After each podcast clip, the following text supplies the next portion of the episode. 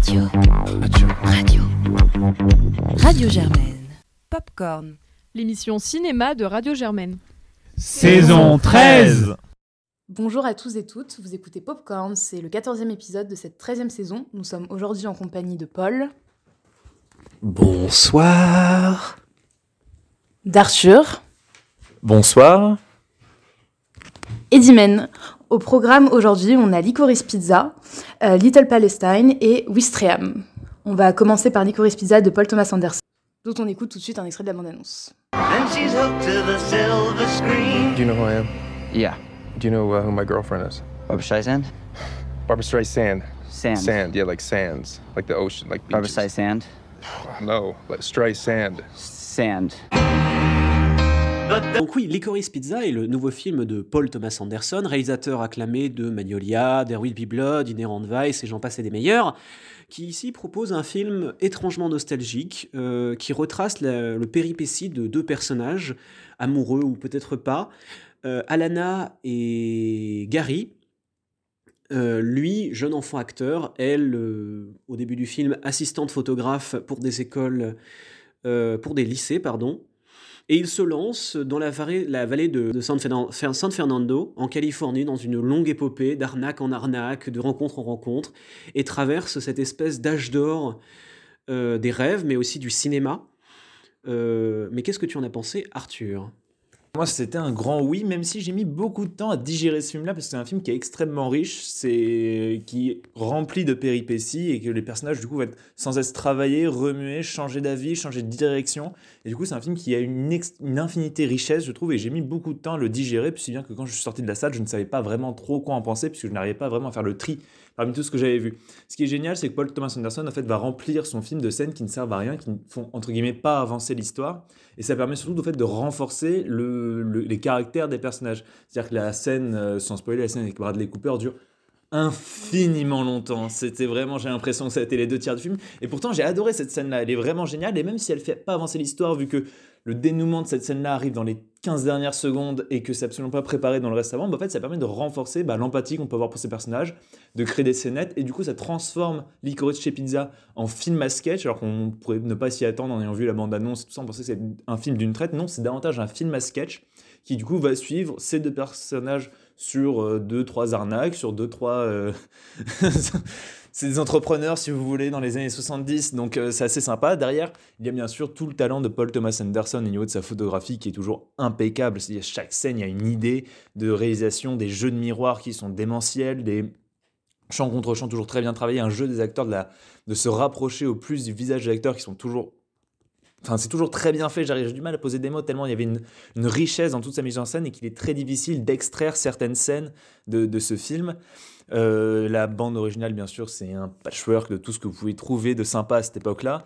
Donc vraiment, moi, c'est un grand oui et je vous recommande de le voir, Licorice Pizza, et notamment de, le, bah, de prendre votre temps derrière, de le digérer, de le repenser, de vous remémorer de petites scènes, de petites touches, de petits jeux d'acteurs, parce que c'est un film que j'ai envie de revoir. Et bizarrement, en ressortant de la scène, j'étais pas forcément si, euh, si positif. En sortant de la salle, pardon, j'étais pas forcément si positif. Ben, en, en réalité, si, j'ai envie de le revoir pour me rappeler de certaines scènes que peut-être j'ai oubliées aujourd'hui, peut-être qui me sont passées sous les radars, parce qu'au final, elles n'étaient pas si importantes dans la construction de l'histoire, mais qui rajoutent du plaisir.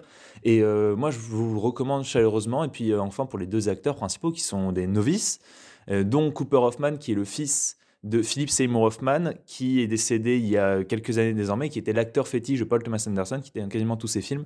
Et du coup, c'est très beau le passage de flambeau qu'on peut avoir. Alors, c'est, ça pourrait dire c'est du pistonnage. Bah, moi, je trouvais ça en, en réalité très très joli d'avoir un, voilà, le fils de, de- d'un acteur fétiche qui bah, revient avec son, le réalisateur qui a fait connaître son père, revient avec lui et le réalisateur qui lui donne un rôle qui a sa valeur et qui est en plus pas un rôle facile.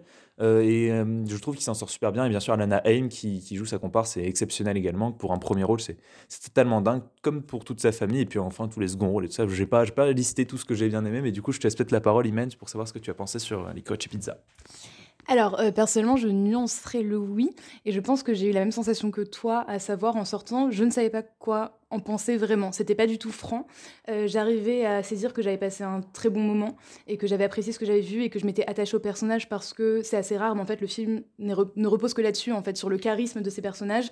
Euh, il y a aussi le fait que c'est rare, mais c'est des personnes qui ont des têtes de personnes normales de la vraie vie tous les jours et qui sont pas suresthétisées, qui, ont, qui répondent pas à des canons de, beauté euh, préétablis. Donc ça fait qu'il y a une identification aussi qui est peut-être encore supérieure du fait qu'on voit des personnes qui juste ressemblent à des personnes de la vie de, de tous les jours. Donc j'ai vraiment apprécié ça.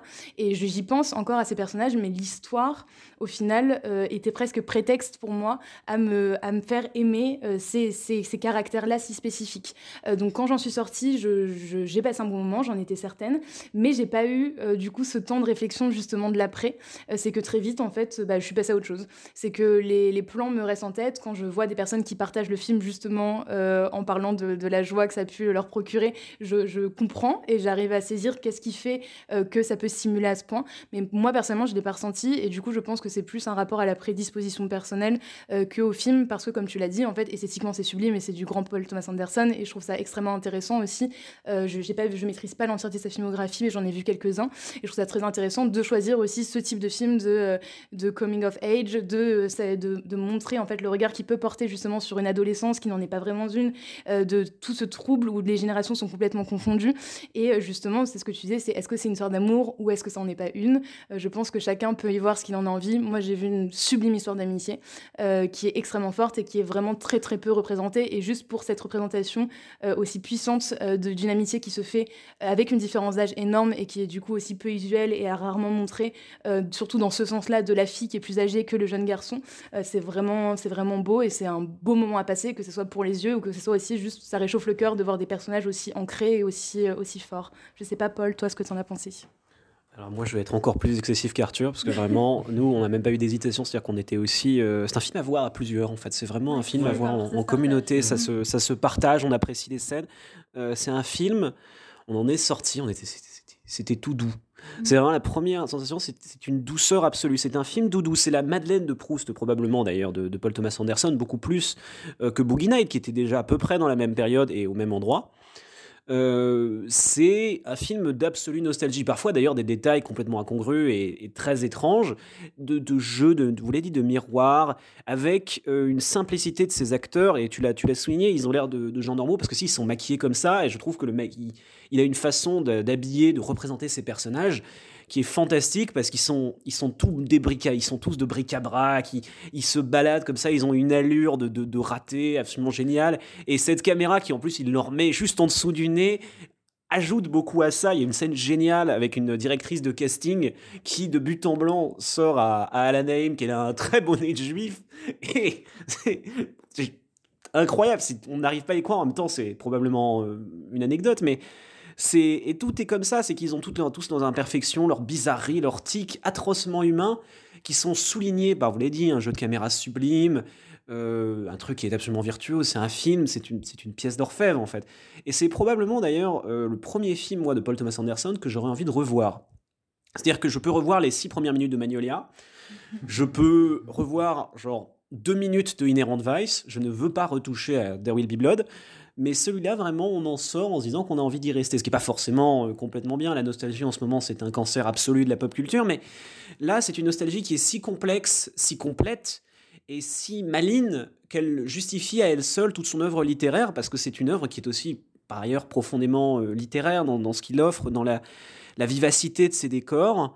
Et. Euh, justement, par son côté très picaresque, euh, tu, soulignes le fait qu'il n'y a, a, quasi pas de scénario, et c'est vrai, objectivement, il n'y a pas de scénario, ces personnages tombent d'histoire en histoire dans cette vallée, euh, et, pourtant, on a quand même l'impression qu'il y a progression dans cette espèce, tu l'as dit, d'amitié, d'amour, de, possibilités qu'ils s'offrent euh, l'un à l'autre et qu'ils ne se barrent jamais. Et ils vont toujours le futur, et ça c'est génial. Ne pas offrir de finalité à rien, c'est de donner tout l'espoir à ces, ces, deux jeunes adultes, entre guillemets, qui vont de l'avant et euh, c'est le film qui tombe presque au meilleur moment euh, pour nous, à un moment, et qui offre franchement un début d'année des, auspices plus que positifs pour une année euh, qui n'a pas, qui, qui, ne s'annonce pas si bien à part ça. C'est non, c'est vraiment un beau film. C'est un film touchant et qui m'a touché d'ailleurs, comme assez rarement on en voit aujourd'hui. Et juste pour ça, ça mérite d'être vu. Euh, donc voilà, moi je suis vraiment extrêmement positif. Euh, Oui, puis il y a, enfin, moi je te, je rejoins totalement là-dessus. Puis moi, il y a un truc qui m'a aussi plu, c'est euh, le, le fait de vouloir revenir dans le passé, en fait, pour, dans cette période-là, justement, pour Paul Thomas Anderson. Alors moi, j'étais persuadé que Paul Thomas Anderson, en fait, avait vécu et que c'était quasiment autobiographique. Et en fait, pas du tout. Paul Thomas Anderson, en fait, était tout gamin pendant la crise du pétrole et tout ça. mais En fait, il l'a pas du tout connu. Et du coup, c'est une époque qu'il a fantasmé aussi, comme nous, on peut fantasmer euh, nos, nos plus jeunes années, les années qui étaient peut-être un peu avant nous. Et du coup, je trouvais ça aussi super mignon, cette, euh, bah, cette volonté ouais, de représenter un passé et d'être à la frontière, c'est-à-dire qu'il ne le condamne pas, il n'en fait pas quelque chose de mauvais, comme on a pu voir par exemple avec euh, Last Night in Soho qui dépeignait les, les mauvais abords de la, de la nostalgie. C'est pas comme un euh, Once Upon a Time in Hollywood qui par contre glorifie un peu cette période-là. Il est en fait au milieu, c'est-à-dire qu'il n'en fait pas quelque chose de bien, pas quelque chose de mauvais, il en fait un théâtre dans lequel il va essayer de rajouter un maximum de personnages, autant ceux qui vont réussir que ceux qui vont rater, autant- ceux qui étaient bénéfiques que ceux qui étaient profondément mauvais. Et ce, ce grand théâtre qui nous fait revivre les années 70, le début des années 70 jusqu'à la crise du pétrole, bah moi m'a vraiment plu en fait, parce que j'ai vraiment eu l'impression d'avoir un- un- une clé pour pouvoir passer les portes et arriver dans cette période-là, d'avoir un un théâtre, ouais, en face de moi, une pièce de théâtre ultra complète où je pouvais naviguer d'acteur en acteur, de scénette en scénette pour voir bah, les différentes personnes qui ont évolué à cette période-là autour des rêves fantasmés de Paul Thomas Anderson. Et j'ai beaucoup aimé ce jeu-là et justement le, scénario, n'ayant pas d'histoire à vraiment faire tenir, il a un fil rouge, mais il n'y a pas une, histoire en trois actes habituels, bah, il peut se permettre d'aller comme ça faire pendant 40 minutes une scénette sur un personnage qui exprime à lui seul la dérive de tout un star system du, du- d'Hollywood qui termine dans une scène à moto qui est incroyable et qui vraiment moi m'a mis les larmes aux yeux parce qu'elle était vraiment magnifique et en même temps extrêmement drôle et euh, qui symbolisait je trouve tous les excès qu'on pouvait avoir dans cette époque-là. Bah, moi ça m'a beaucoup plu et je trouvais que c'était une des meilleures représentations qu'on pouvait avoir d'une nostalgie qui derrière est critiquée à l'intérieur même du film mais qui derrière glorifiée et au fait au final est neutre et c'est au spectateur bah, de choisir ce qu'il veut penser et ce qu'il veut retenir de cette nostalgie. Merci euh, pour cet avis. Donc, euh, comme vous avez pu le voir, on est plutôt positif euh, pour Licorice Pizza et vous pouvez aller à l'Arlequin pour le voir en 70 mm. On passe au second film de notre sélection qui est Little Palestine et c'est Arthur qui nous le présente. Après la bande-annonce. a canyon with his dreams of Palestine. Jews, the Christians, and the Muslims with love and peace in Palestine. كل خلفة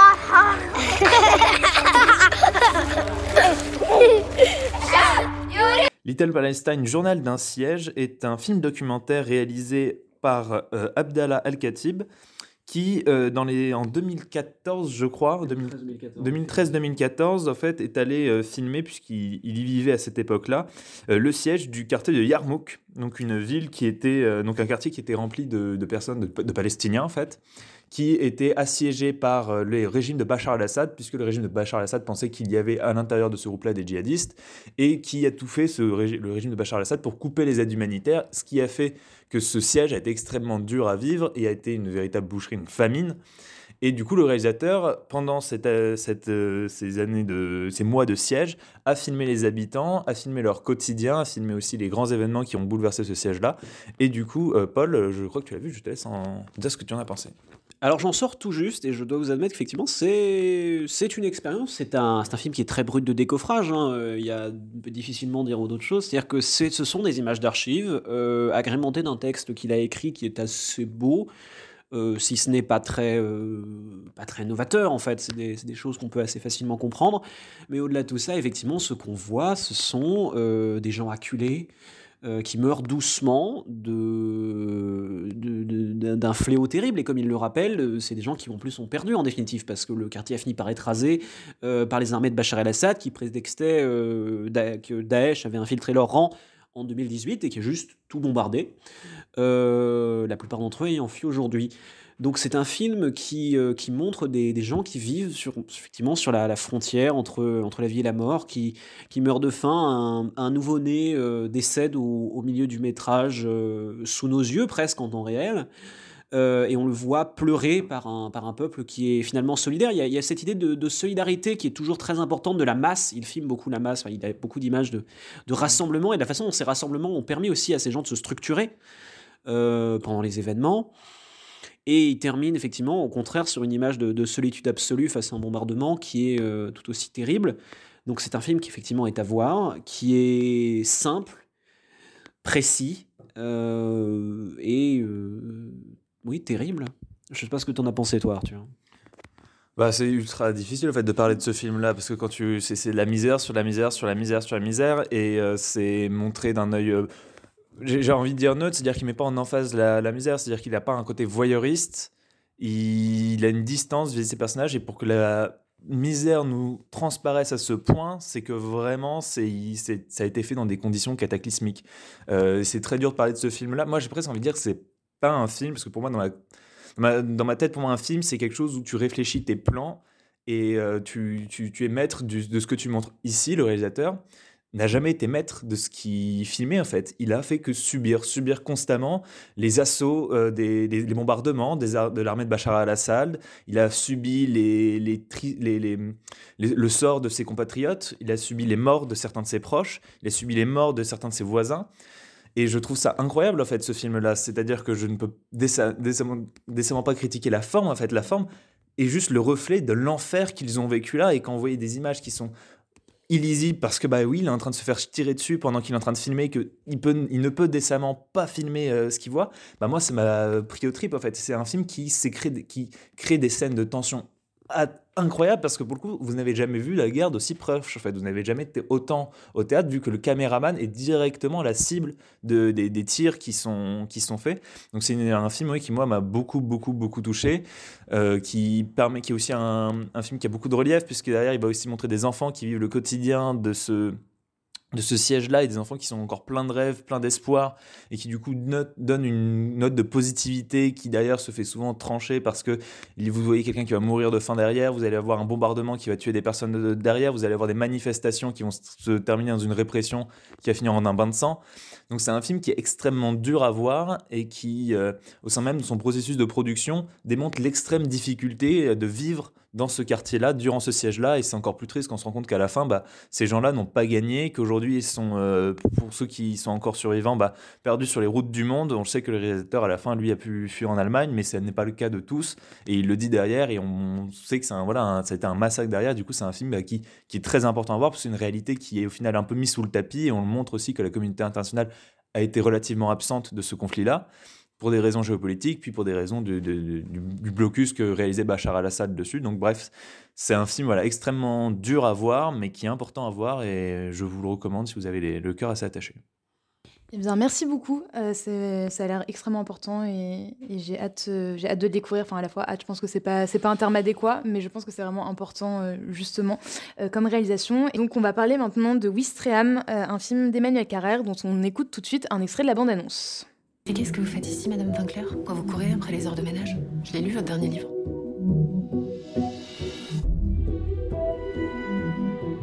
J'en ai marre d'entendre parler de la crise, du chômage, de la précarité euh, d'une façon abstraite. J'ai besoin de voir, de partager le quotidien. Wistreham, c'est une adaptation du récit Le Quai de Wistreham, euh, écrit par Florence Aubenas et paru en 2010, qui a été présenté à, Cannes, euh, à Cannes 2021.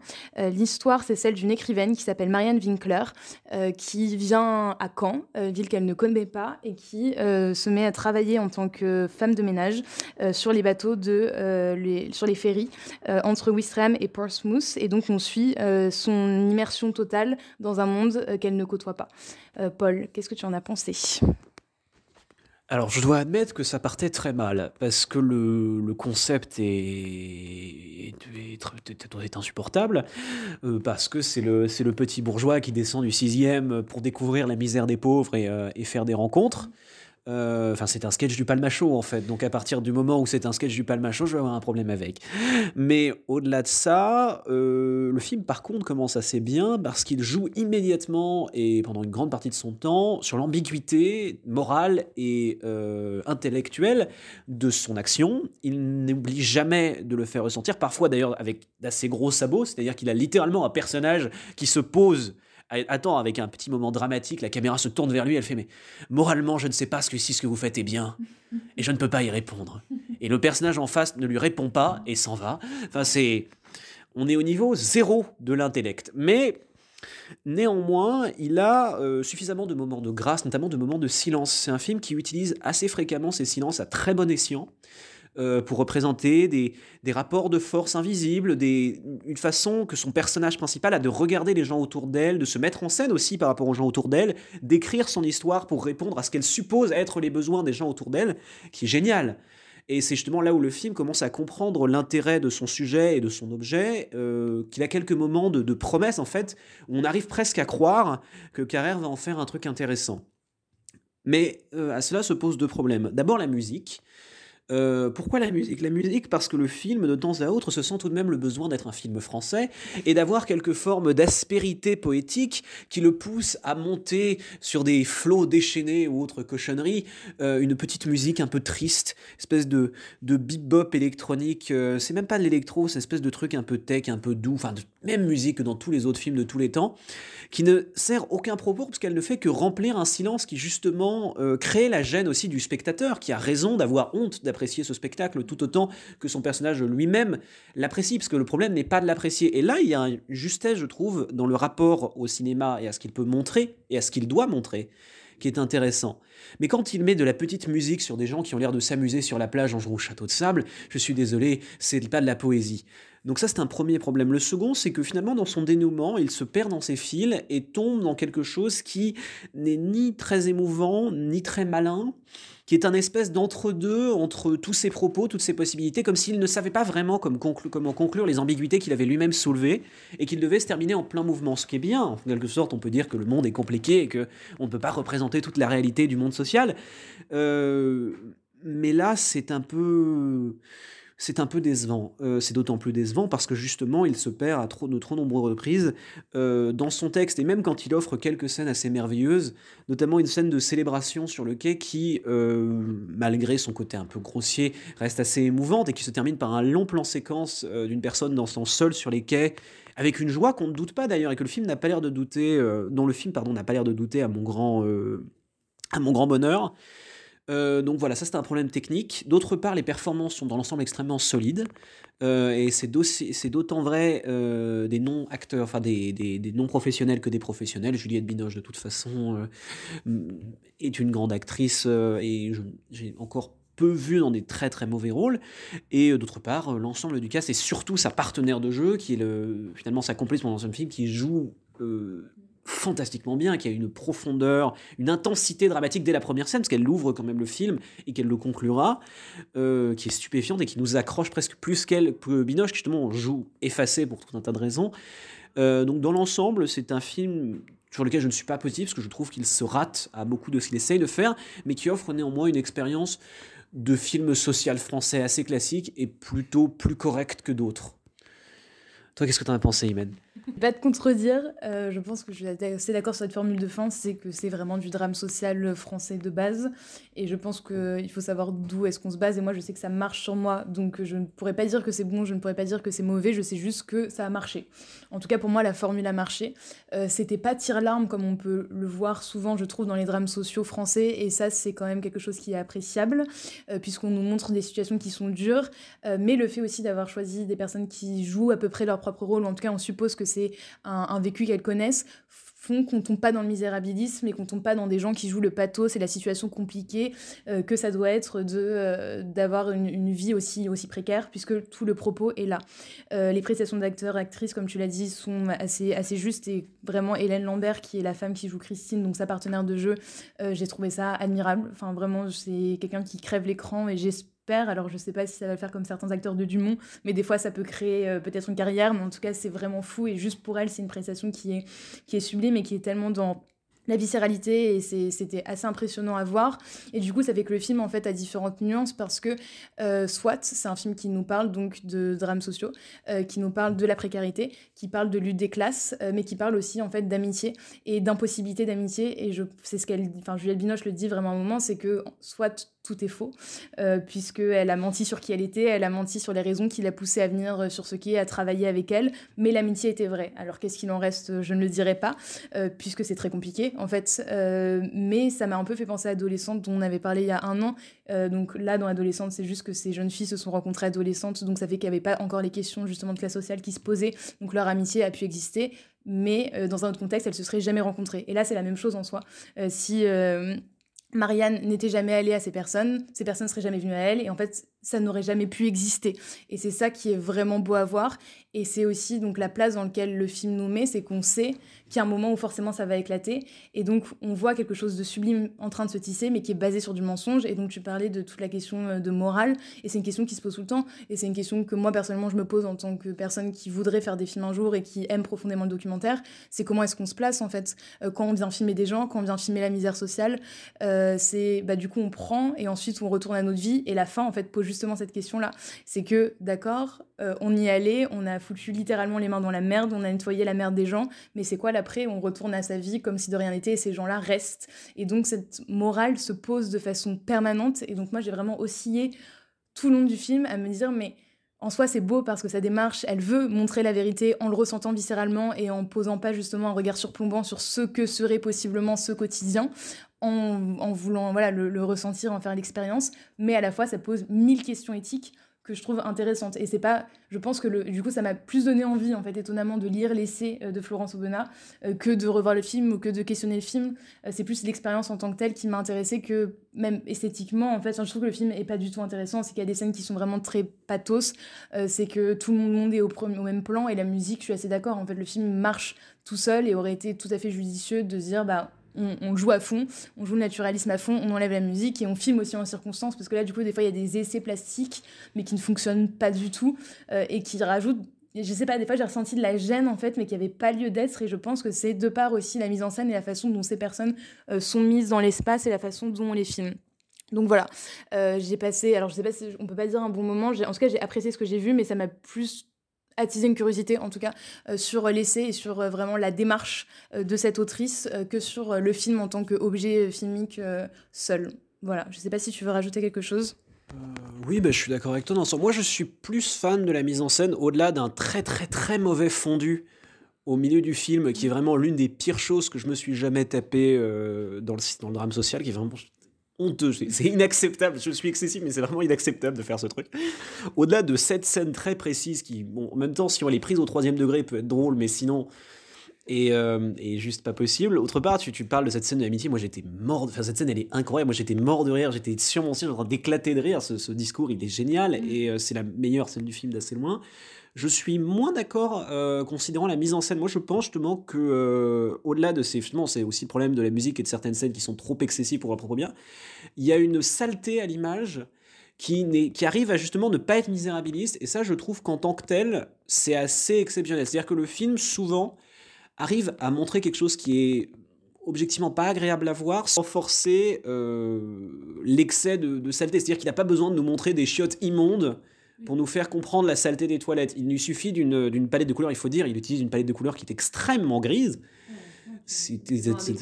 ça, te, ça te brûle les yeux, c'est terrible. Euh, il utilise une palette de couleurs qui est extrêmement grise, des plans qui sont à la fois extrêmement resserrés et, euh, tu l'as dit, complètement plats. Euh, il a assez peu finalement d'ouverture au-delà de quelques plans dont on l'a dit qui sont complètement ratés et ça crée un univers qui est sans être claustrophobique qui est désagréable et ça je pense que c'est bien parce que c'est comment dire c'est pas excessif et pour autant ça quand même ça nous permet de comprendre le problème de cette situation sans être complètement dans le grotesque dans le misérabilisme dans le regard que j'ai la tête dans les chiottes etc c'est parce que c'est quand même un film à sujet social, c'est bien de faire comprendre aux gens que c'est pas bien cette situation, ne serait-ce que par le, cette gêne créée par la mise en scène. Euh, après, ça en fait, ça ne sauve pas les, les, défauts évidents que tu as suggérés du film, et euh, c'est vrai que ça nous pousse à aller voir euh, ce genre d'enquête, d'autant plus qu'il y en a plusieurs euh, en immersion et que c'est souvent, c'est bien de rediriger les gens vers des enquêtes de sociologie plus accessibles parce que généralement, c'est toujours bien à lire. Donc, dans ce cas-là, ce sont des problématiques qui sont intéressantes à traiter, et je trouve que c'est une bonne introduction si ce n'est une bonne conclusion. Exactement, euh, ouais, je suis, vraiment d'accord avec ça. Et c'est qu'il n'y a pas une suresthétisation qui du coup viendrait complètement contrer le propos aussi et qui n'aurait pas de sens. Mais c'est vrai que je me suis dit qu'il y avait un problème quand il y a un moment où elle s'allume une cigarette, en fait la flamme, on ne la voit même pas. On voit, c'est tellement gris que la flamme n'est pas visible. Et j'ai eu deux secondes, je me suis dit, mais est-ce que je suis chez moi en train de regarder un truc sur un ordi un peu pété avec pas de luminosité? Et non, c'est juste que du coup, tout est exactement sur le, le même ton. Mais du coup, c'est intéressant parce qu'en fait, la vie est pas du tout créée par la façon dont on la filme. Finalement, c'est vraiment juste les prestations et les corps en mouvement. Et donc, ça, c'est aussi une prouesse en soi de mettre toutes ces personnes-là qui ne sont pas acteurs, qui ne sont pas actrices, au centre et de les faire vivre euh, vraiment profondément. Et donc, ça fait que ça, ça, donne des scènes extrêmement belles. Euh, le film, je pense, c'est est-ce que je dirais qu'il est à voir? Non, pas nécessairement. C'est pas, un mauvais moment. C'est pas un mauvais moment. En fait, c'est un peu les films fourbes où à la fois ça va pas être un non catégorique, mais ça va pas être non plus un, oui affirmé. C'est pas un mauvais moment à passer. C'est un film qui se regarde tout à fait en sachant qu'on va avoir un, drame social français porté par Juliette Binoche. Euh, mais on vous conseille peut-être de découvrir euh, Le Quai de Wistreham de Florence Aubenas. On va maintenant passer au coup de cœur et coup de gueule euh, de nos chroniqueurs. Et c'est Arthur qui va commencer. Euh, moi, bah, je vais vous parler alors d'un trio comique dont j'ai déjà parlé l'année dernière, mais que j'avais envie de, vous en reparler puisque j'ai enfin terminé de regarder tous leurs films. Et bah, ce sont les Zaz. Les Zaz pour euh, Zucker, Abraham Zucker, qui sont dans les années 80 ceux qui ont, vont, qui réalisé pardon, euh, les Y a-t-il? Donc, y a-t-il un pilote dans l'avion? Y a-t-il un flic, etc qui sont des films cultes. Enfin, y a-t-il un pilote dans l'avion? C'est sans doute ma ma comédie américaine préférée. Et euh, les As ont réalisé, euh, je crois que c'était juste avant, un film Top Secret, qui est leur premier film qu'ils ont réalisé. Alors ils avaient déjà écrit avant un film qui s'appelait euh, Hamburger Film Sandwich ou un truc comme ça. Ah oui, oui, je vois. Un titre assez marrant en vrai et qui est encore plus drôle en version originale, qui était réalisé par John Landis, qui est un film à sketch qui ont déjà on voit les bases de leur, euh, de leur humour, mais je trouve que dès qu'ils passent derrière la caméra, c'est encore plus fou parce qu'ils ont vraiment, ils arrivent à intégrer à l'intérieur de leur réalisation des blagues et ça se voit tout particulièrement du coup dans Top Secret, qui est un film avec Val Kilmer qui joue un espèce de chanteur des années 60 qui euh, passe le mur de Berlin et qui va chanter en Allemagne de l'Est.